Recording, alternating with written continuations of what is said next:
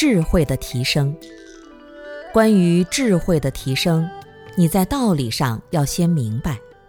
我们听了这些道理后，要理解。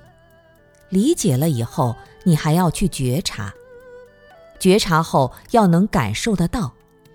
你感受到以后，还要能感受到它的因在哪里。比如你头痛的时候，你能感受到头痛的因在什么地方。哪怕别人扇你一个耳光，你嘴巴很痛，这个正因在哪里？你要能看到。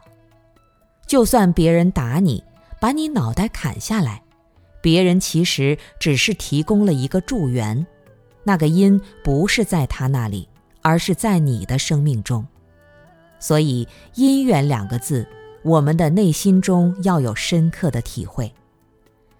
如果你体会到正因是在自己，就明白是你招感了别人来欺负你、打你，或者招感了别人来恭敬你、对你好，根源还是在自己。当你内心有真正的慈悲，所有人都会围绕着你；如果你的内心缺乏慈悲，所有人都会舍你而去。这个正因是在自己，而不在别人。